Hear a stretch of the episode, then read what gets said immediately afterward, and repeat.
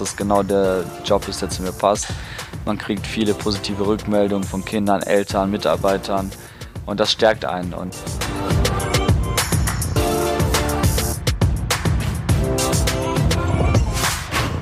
Moin Leute, hier ist Gedin, euer Podcast für einen erfolgreichen Start in eine berufliche Zukunft. Wir sitzen hier heute zusammen mit dem Nesier und sprechen ein bisschen über die Ausbildung und über den Beruf ähm, des staatlich anerkannten Erzieher. Hallo Nesier. Hallo. So, du bist ja staatlich anerkannter Erzieher oder machst gerade eine Ausbildung dazu, richtig? Richtig, ja. Ja. Wie alt bist du? Kannst du mal kurz was über dich sagen? Also Nesier und Äh, ich bin der Nesier Barami, ich bin 27 Jahre alt, ähm, bin schon seit jetzt mittlerweile sieben Jahren in dem Beruf tätig, weil ich nach dem Abitur nicht wusste, was ich mache. ja. Habe mein freiwilliges Jahr dann hier in der Einrichtung gemacht und dann über Umwege mit Studium äh, dann mich irgendwann dazu entschlossen, hier in dem Bereich zu bleiben und seit Es zwei hat dir so Jahren gefallen, dass du dann hier geblieben Genau, bist. direkt? genau. Ähm, ja, hat mich irgendwie gecatcht, äh, die Arbeit mit den Kindern, Ja. ähm, dieses Wissen, ich kann was erreichen und ändere die Zukunft ein bisschen positiv, indem ich die kleinen Kinder irgendwie auf den richtigen Weg bringe. Ja, das ist ja auch. Stimmt, ist echt eine gute Einstellung so.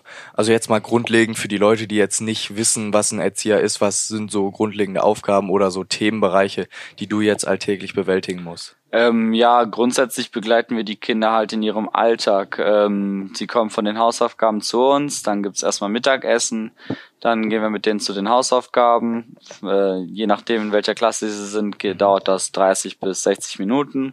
Nach den Hausaufgaben haben wir im Normalfall, wenn nicht Corona ist, dann verschiedene AGs, die wir anbieten. Da kann sich jedes Kind ein, zwei AGs aussuchen. Cool. Äh, Was wären das für AGs so? Fußball AG, äh, irgendwas Malerisches, dann Zeichen AG oder wir haben eine Zeitungs AG, in Ach, der cool. die Kinder dann Themen raussuchen, die sie dann aufschreiben für die anderen Kinder und das als Zeitung dann verpacken und am Ende der Woche verkaufen. Cool. Also Oder- kann man sich da in jedem Bereich entfalten. Genau, es gibt für alle Bereiche AGs, sodass jedes Kind auch wirklich seine Interessen findet und äh, Spaß dabei hat. Ja, sehr schön. Du bist hier an der OGGS am Rheinzagen tätig, schon Richtig. die ganze Zeit äh, Praktikum hier gemacht und direkt hier geblieben direkt. Genau, also 2013 äh, habe ich mein Abi gemacht und hier mein freiwilliges Jahr gemacht. Mhm. Dann äh, in Wuppertal studiert, Soziologie und Okay. nebenbei halt als Nebenjob hier weitergearbeitet, damit ich mir ein bisschen Geld Mhm. dazu verdiene. Und ja, irgendwann halt, wie gesagt, den Entschluss gefasst, das Studium Soziologie passt nicht zu mir, ist zu trocken. Ähm, habe mich dann entschlossen, das zu beenden und die Ausbildung hier anzufangen. Ach, cool. Ja, und wie, wie lief das dann mit der Ausbildung ab? Hast du dich hier, weil du kanntest ja schon dann hier die Leute, hast Genau. dich dann direkt hier mit dem Leiter hier, mit dem Peter Rösberg in Verbindung gesetzt oder wie lief das dann Ähm, ab? Ja, das Ding war, dass ich diese klassische Erzieherausbildung kannte, wie wahrscheinlich die meisten auch. Mhm. Ähm, nur hatten wir in dem Jahr, als ich mich entschlossen habe, das auch zu machen, eine Praktikantin hier, die äh, ein duales Studium gemacht hat. Also Aha. ist sowas wie ein duales Studium. Das nennt sich äh, die Peer-Ausbildung, praxisintegriert. Und das gibt's erst seit drei, vier Jahren. Auch hier an der Kette Kollwitz, an Mhm. dem Berufskolleg. Und das läuft so ab, dass du halt wie beim dualen Studium schon ab dem ersten Tag an sowohl in der Einrichtung arbeitest als auch in der Berufsschule sitzt. Und das hatte die äh, äh, Praktikantin hier halt gemacht und sie hat mir was davon erzählt und es klang sehr interessant. Und ich habe dann mich äh, erkundigt im Internet, bisschen recherchiert und herausgefunden, dass äh, das halt so eine Stufe höher ist als diese normale klassische Ausbildung. Ah. Also letztendlich machst du denselben Beruf am Ende, arbeitest als Erzieher, nur wird dieses äh, diese praxisintegrierte Ausbildung halt ein bisschen besser angesehen, weil Okay. der Stoff ist ein bisschen schwieriger in der Schule, der Aufwand ist größer und äh, anders als bei der klassischen Ausbildung brauchst du auch äh, Fachabi beziehungsweise Ja, Abi oder äh, 900 irgendwas Stunden in dem Bereich Ach, krass, als okay. äh, Mhm. vor Praktikum. Und die hatte ich ja sowieso durch die Zeit hier in der Ja. OG. Und es klang auch sehr interessant, so dass ich da mit dem Herrn Rösberg, der Leitung hier, Mhm. geredet habe und ihn gefragt habe, wie er dazu steht, wenn ich das machen würde und ob ich dann im Fall, dass ich angenommen werde, das hier in der Einrichtung machen könnte. Er hat gesagt, dass er das äh, passend zu mir findet und mir diesen Platz auch äh, freihalten würde, wenn ich die Zusage an der Käthe Kollwitz bekomme, dann habe ich meinen Platz hier auch sicher. Ja, schön. Ja, cool.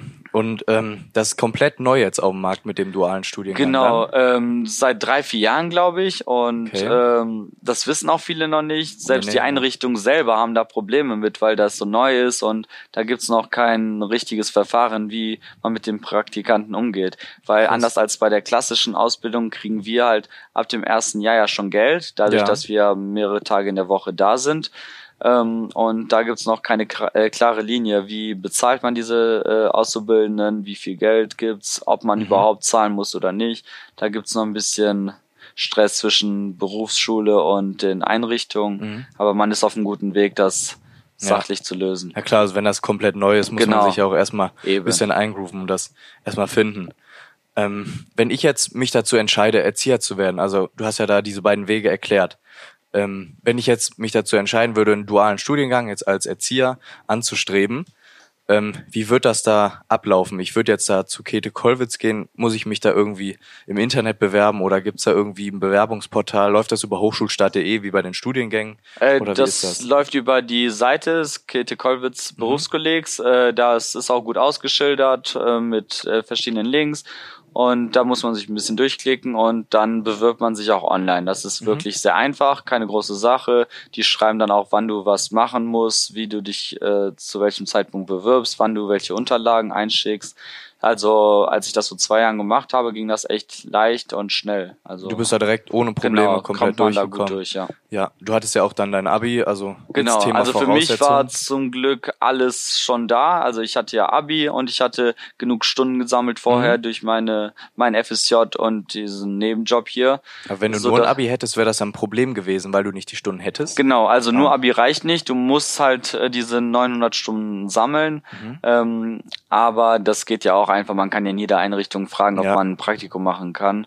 Äh, und für die Einrichtung ist das ja super, weil du eine unbezahlte Kraft hast, äh, die dich entlastet, Ja, unterstützt und die Praktikanten selber sammeln halt diese Stunden, die sie Mhm. für die, Ausbildung brauchen. Und warum hast du dich jetzt dazu entschieden, Erzieher zu werden, um die Kinder jetzt zu formen und einen Hinweis für, die, für den richtigen Weg zu geben? Und was war, also es gibt ja viele ähm, Gründe, warum man sich jetzt als äh, ja, Erzieher da entscheidet. Ähm, war das der einzige Grund jetzt für dich oder gab es da noch was anderes? Weil pädagogische Arbeit, das Umfeld hier jetzt auch, vielleicht Mhm. hat die Einrichtung der- dich ja hier so beeinflusst, dass du hier unbedingt hin sein, hingehen wolltest. Es waren verschiedene Faktoren. Ähm, ich wusste schon in meiner Abi-Zeit, was ich machen will. Also, dass ich unbedingt im sozialen Bereich Mhm. tätig sein möchte. Und äh, weil ich da, ich war am Leibniz-Gymnasium, habe da mein Abi gemacht und wir hatten zu meiner Zeit äh, eine Nachmittagsbetreuung, die 13 plus hieß.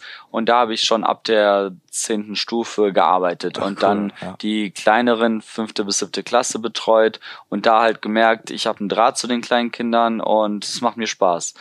Ähm, und dann habe ich entschlossen, äh, soziale Arbeit zu studieren. War wirklich mein Traumwunsch Nummer eins. Nur war das Problem, dass ich zur Abi-Zeiten halt kein fleißiger Schüler war, viel Ja. Mist gebaut habe. Am Ende hatte ich einen, einen Dreierschnitt und habe mich dann beworben für soziale Arbeit Mhm. und kam nicht rein. Der Schnitt hat nicht gereicht. Ja. Gerade in dem Jahr war es plötzlich so ein Boom, dass jeder Echt? soziale Arbeit studieren wollte und der NC war mittlerweile bei 1,9 bis 2,1 Oh ja. Ich kam nicht rein, habe dann gesagt, ich will das unbedingt machen, deshalb werde ich jetzt nicht einfach Plan B mäßig irgendwas anderes studieren, ich warte. Habe dann hier nach meinem freiwilligen Jahr nochmal ein Jahr als Hilfskraft gearbeitet Mhm. und mich ein Jahr später nochmal beworben. Dann aber mit einem Plan B, weil ich gesagt habe, wenn ich jetzt keine Zusage bekomme, brauche ich irgendwas anderes. Ich kann nicht noch länger warten. Ich bin Anfang 20, muss ja irgendwas Na machen. klar.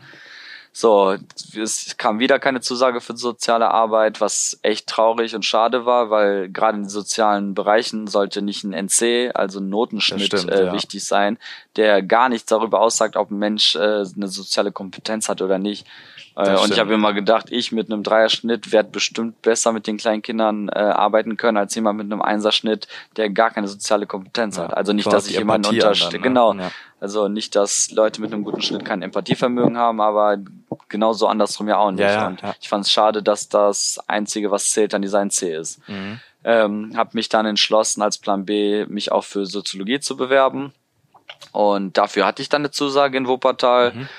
Und ich war bei so einer Infoveranstaltung und es klang erstmal alles super. Äh, ja, der Bachelor ist gar nicht so schwierig und das ist super interessant. Ihr habt Ja. auch viele soziale Bereiche und spätestens im Master könnt ihr euch dann Richtung soziale Arbeit bewegen und da diese Richtung nehmen. Und dann dachte ich, ja, klingt cool, machst du mal. Hab dann äh, studiert, das erste Jahr lief gut.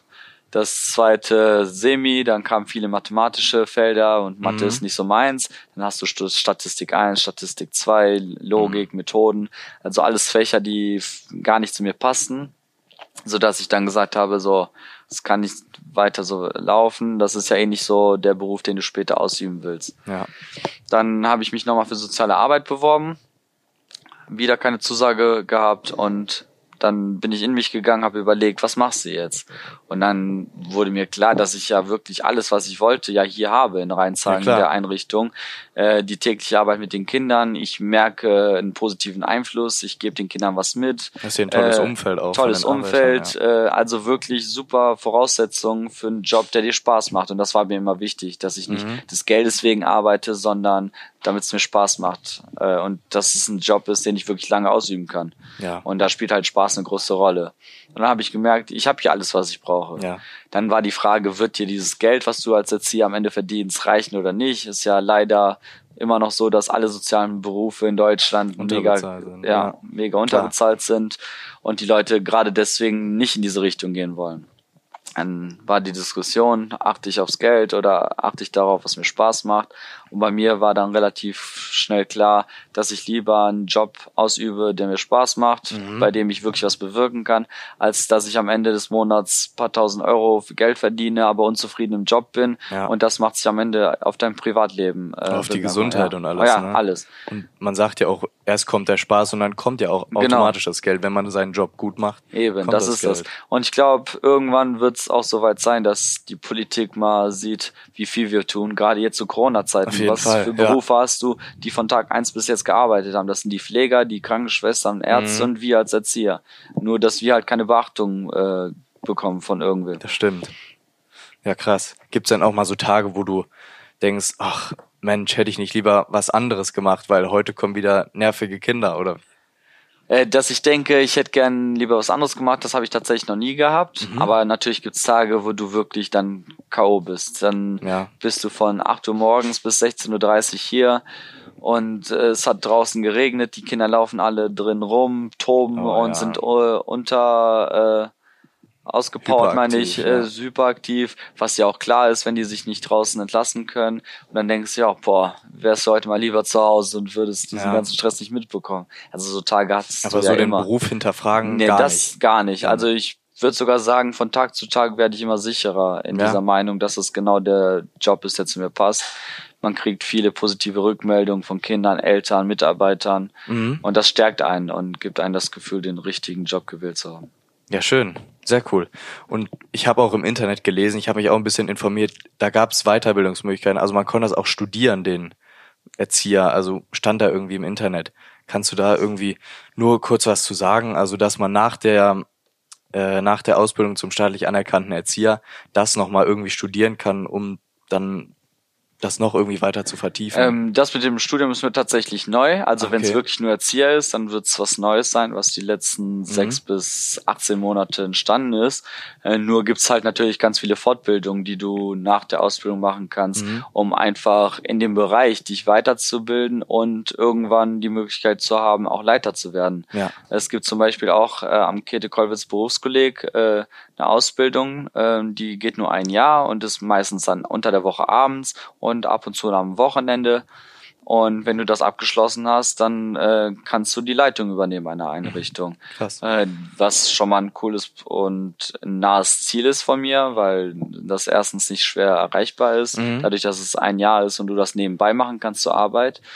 Und es wäre auch ein interessantes Ziel, irgendwann mal eine OG oder Ja, eine Kita zu leiten, die nach deinen Vorstellungen läuft. Kannst ja selber steuern, dann wie es hier Genau. aussieht und alles. Wie die Kinder sich hier auch Ja, ja, interagieren mit der Umwelt jetzt.